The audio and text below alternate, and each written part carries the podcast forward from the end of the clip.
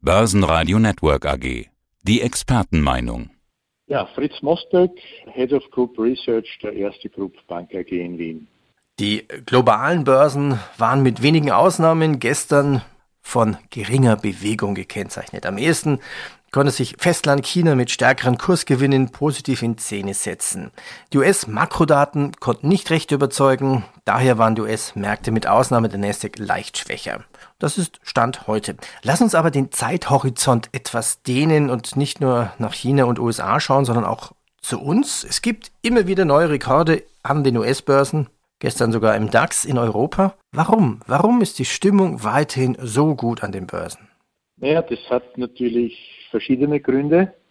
Zum einen natürlich die Pandemie, zum anderen natürlich die Zinsen. Und wir hatten an und für sich erwartet, dass es im Mai, so wie Sie vorher angeschnitten haben, kurzfristig doch etwas auch seitwärts gehen kann. Aber Faktum ist, dass alle Börsen eigentlich sehr, sehr gute Year-to-Date-Performances haben. Also der DAX aktuell um die 12, 13 Prozent, der ATX sogar 22 Prozent plus.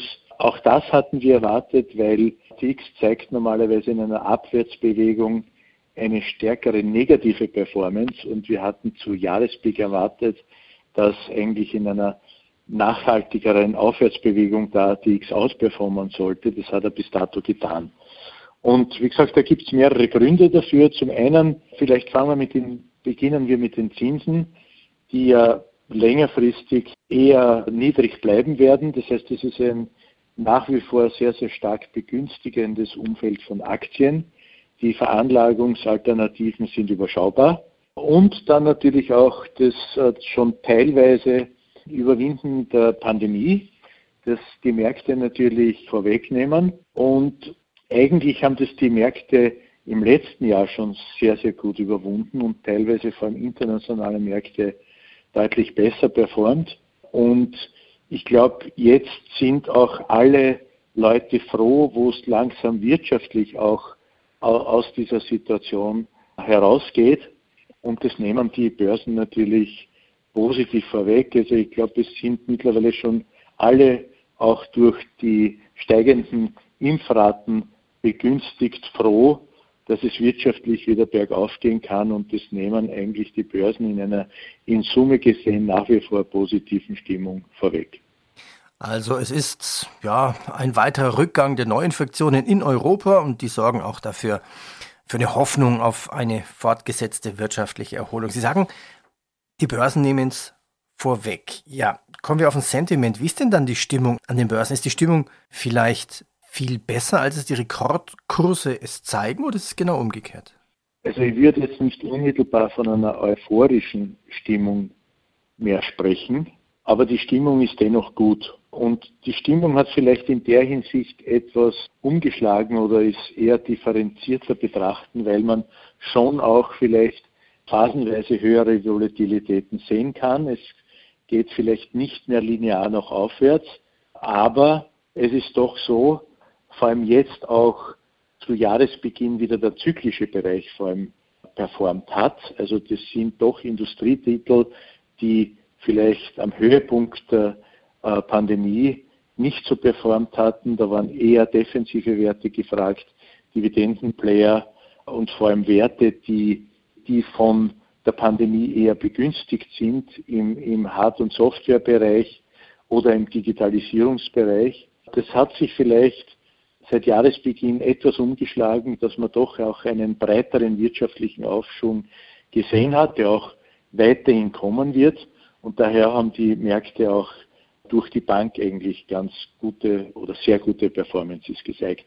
Aber die Stimmung ist nach wie vor gut, denn die Zinsen bleiben niedrig und jetzt werden wir es sehen, inwieweit wir wirklich aus dieser äh, Pandemie und damit auch mit welchen realen wirtschaftlichen Wachstumsraten wir tatsächlich dann aus dieser Situation herauskommen. Aber wir glauben doch, dass das vor allem im zweiten Halbjahr dieses Jahres doch erhebliche reale Zuwachsraten bringen wird, die vielleicht schon von den Börsen teilweise vorweggenommen sind, aber ich sage nach wie vor, dass die Stimmung eigentlich gut bleiben sollte. Und wie ist denn die wirtschaftliche Entwicklung jetzt gerade weltweit? Vergleich USA, Deutschland, Österreich, China und im CE-Raum. Naja, da war das natürlich noch vielfach, vor allem in Europa, mit Lockdowns belastet. Wir rechnen aber doch mit einem weiteren starken Anstieg, dass wir eigentlich also über die, das zweite Halbjahr hinweg mit deutlicheren Wachstumsraten zu rechnen haben werden. Also wir haben jetzt nur beispielsweise für die Region CI, also Zentral- und Osteuropa, berechnen wir immer einen Durchschnittswert an Wachstum. Der war im letzten Jahr doch mit minus 4 Prozent deutlich negativ, aber vielleicht hier auch Zentral- und Osteuropa weniger stark betroffen.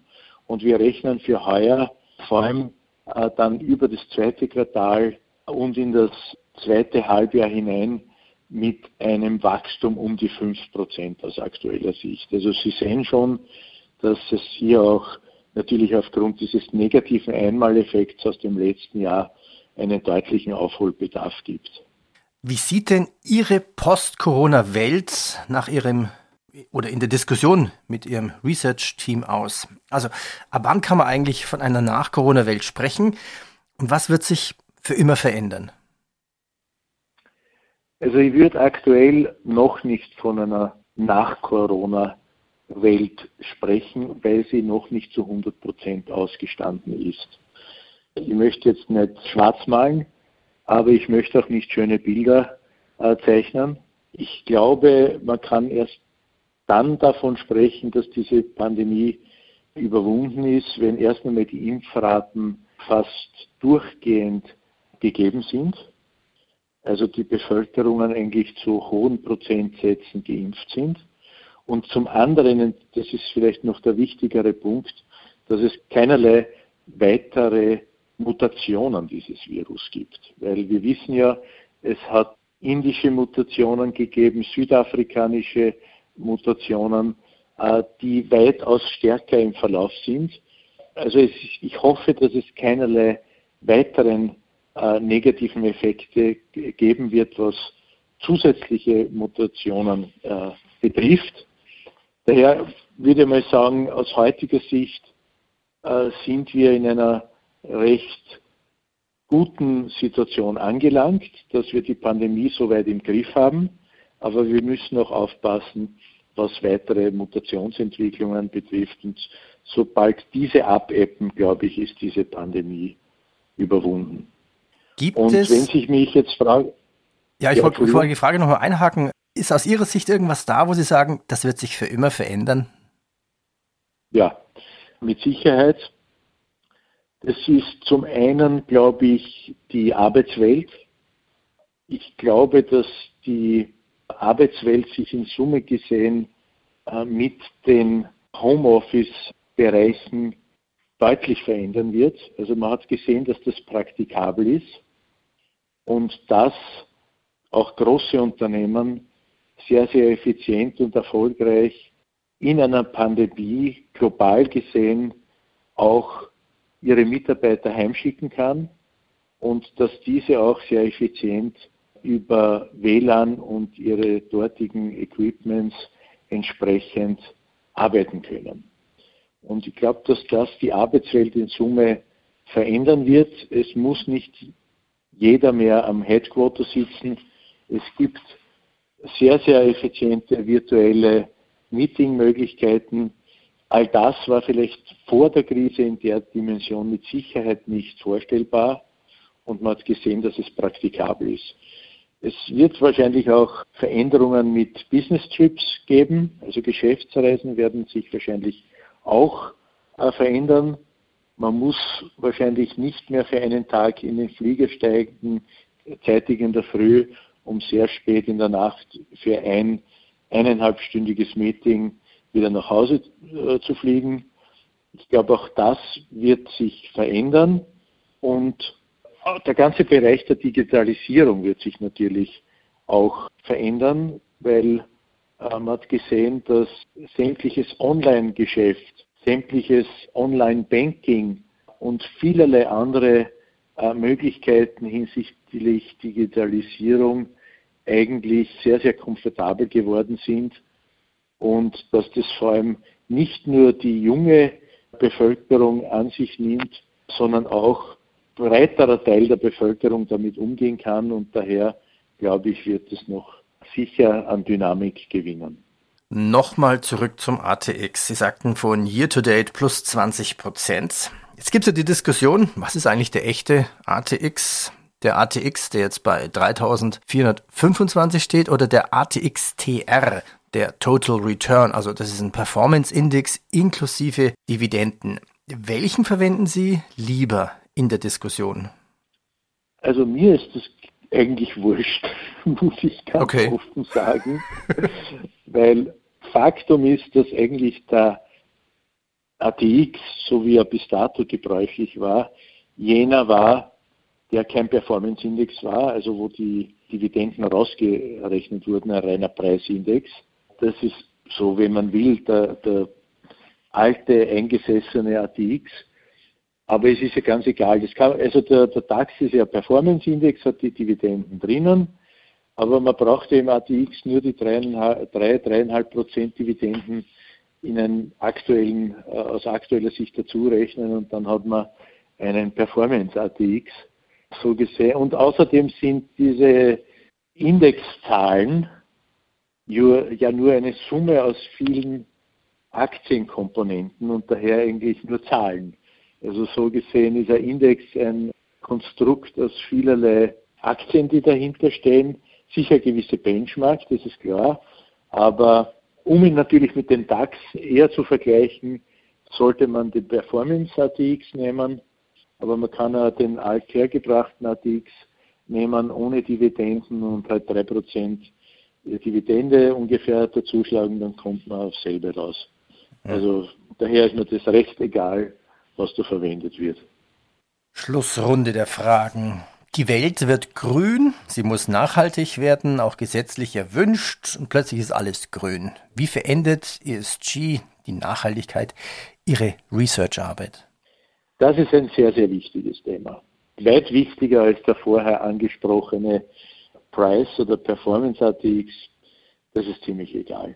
Aber ESG ist ein wirkliches Thema, das uns längerfristig finde ich, auch sehr, sehr positiv begleiten wird.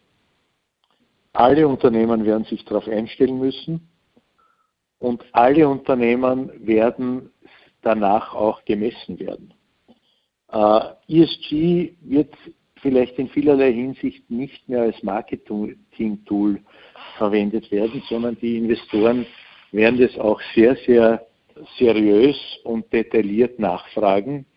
Und dann gibt es kein Schummeln mehr, sondern man, dann muss man tatsächliche Fakten bringen und danach wird differenziert werden.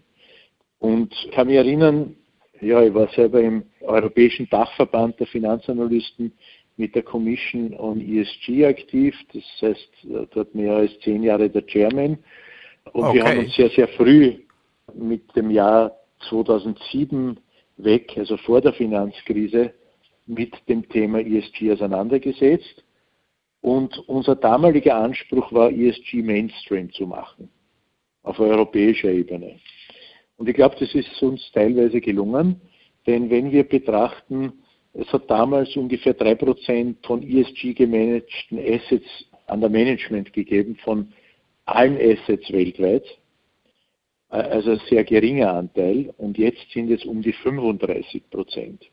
Das heißt, man kann schon davon sprechen, dass das Thema Mainstream geworden ist. Aber es gibt noch vielerlei Hürden zu überwinden. Das ist einerseits unterschiedliche Standards beispielsweise.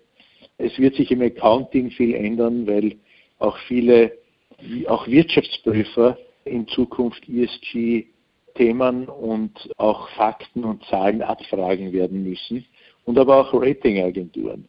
Weil man muss das, muss sich vorstellen, bis dato hat es eigentlich nur finanzielle äh, Anhaltspunkte und Kennzahlen und, und äh, ja, Zahlen gegeben, auch was zum Beispiel Länderratings beispielsweise betrifft. Das ist der eine Punkt. Aber Länder, aber auch Unternehmen können sehr wohl auch nach ihren Umweltpolicies und nach ihren Emissionen gemessen werden. Und dann schaut die Sache schon ganz anders aus. Das heißt, ein sehr, sehr gutes finanziell geratetes Land kann emissionsseitig verheerend ausschauen. Und ich glaube, da wird auch ein, ein riesiger Umschwung passieren, der uns über die nächsten Jahre und Jahrzehnte beschäftigen wird, weil hier auch ein Umdenken stattfinden wird und letztendlich auch ein enormer Druck an den Kapitalmärkten kommen wird, um entsprechende äh, Bonds wie auch Aktien zu, zu zeichnen oder weiter in Aktien zu investieren. Herr Mosbeck, spannendes Thema. Ich denke, da haben wir bald ein Folgethema im Interview. Ich bedanke mich recht herzlich. Bitte Danke. gerne. Börsenradio Network AG.